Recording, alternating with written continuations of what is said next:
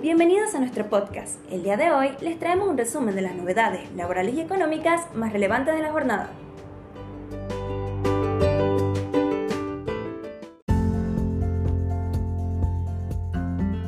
Nuevas escalas del monotributo a partir de enero, los montos para la recategorización y los aumentos. La FIC ya puso a disposición de los usuarios los nuevos parámetros para cada categoría y los valores de pagos mensuales a abonar a partir del 1 de enero. La Administración Federal de Ingresos Públicos AFIC publicó las tablas con los parámetros actualizados de las categorías de monotributo vigentes desde el 1 de enero del 2023. Se actualizaron tanto los parámetros de encuadre para la categorización como los valores a abonar mensualmente para cada categoría. Esta tabla es la que se deberá tener en cuenta para la próxima recategorización con vencimiento en el mes de enero 2023, donde habrá que comparar las ventas del año calendario 2022 contra estos valores y encuadrarlos en la categoría que corresponda de acuerdo con los parámetros a evaluar. Con estos cálculos, los límites facturación para locación y prestación de servicios queda establecido en 5.650.236,51 categoría H luego teniendo que pasar al régimen general y para ventas de cosas muebles es de 8.040.721,19 categoría K. Por su parte, el precio unitario máximo para venta de cosas muebles a partir de enero será de 85.627,66, lo que equivale a un aumento del 72%.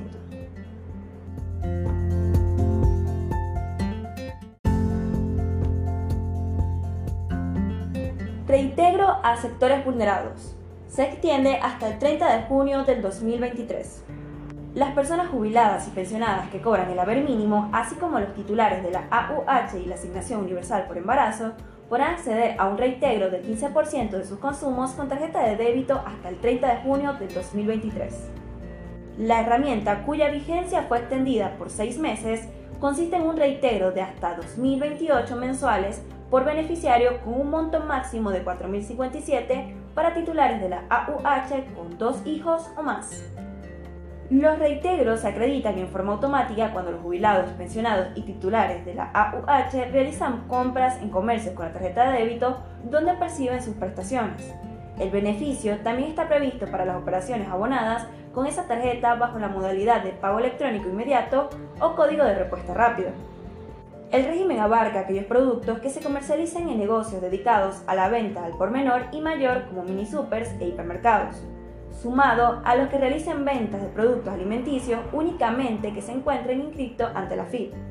También están alcanzados los kioscos siempre y cuando el beneficiario abone con tarjeta de débito. Nueva inscripción a becas de 20.000 para estudiantes.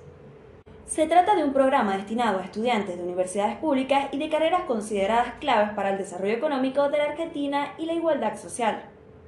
Mientras los beneficiarios de las becas Progresar aguardan por las nuevas fechas de inscripción y calendario de pagos de enero, el Ministerio de Educación confirmó el cronograma de otro de sus programas destinados a estudiantes universitarios. Se trata de las becas Manuel Belgramo, un programa de becas estratégicas cuyo objetivo es promover el acceso, la permanencia y la finalización de estudios de grado y pregrado en las nueve áreas claves para el desarrollo económico del país y la igualdad social. Según informa el Ministerio de Educación en su web, al momento de adjudicar la beca, quienes aplicaron no deberán tener ingresos familiares que superen los tres salarios mínimos, vitales y móviles. Solo podrán inscribirse estudiantes de universidades públicas, por lo tanto quienes asistan a instituciones privadas quedan exceptuados.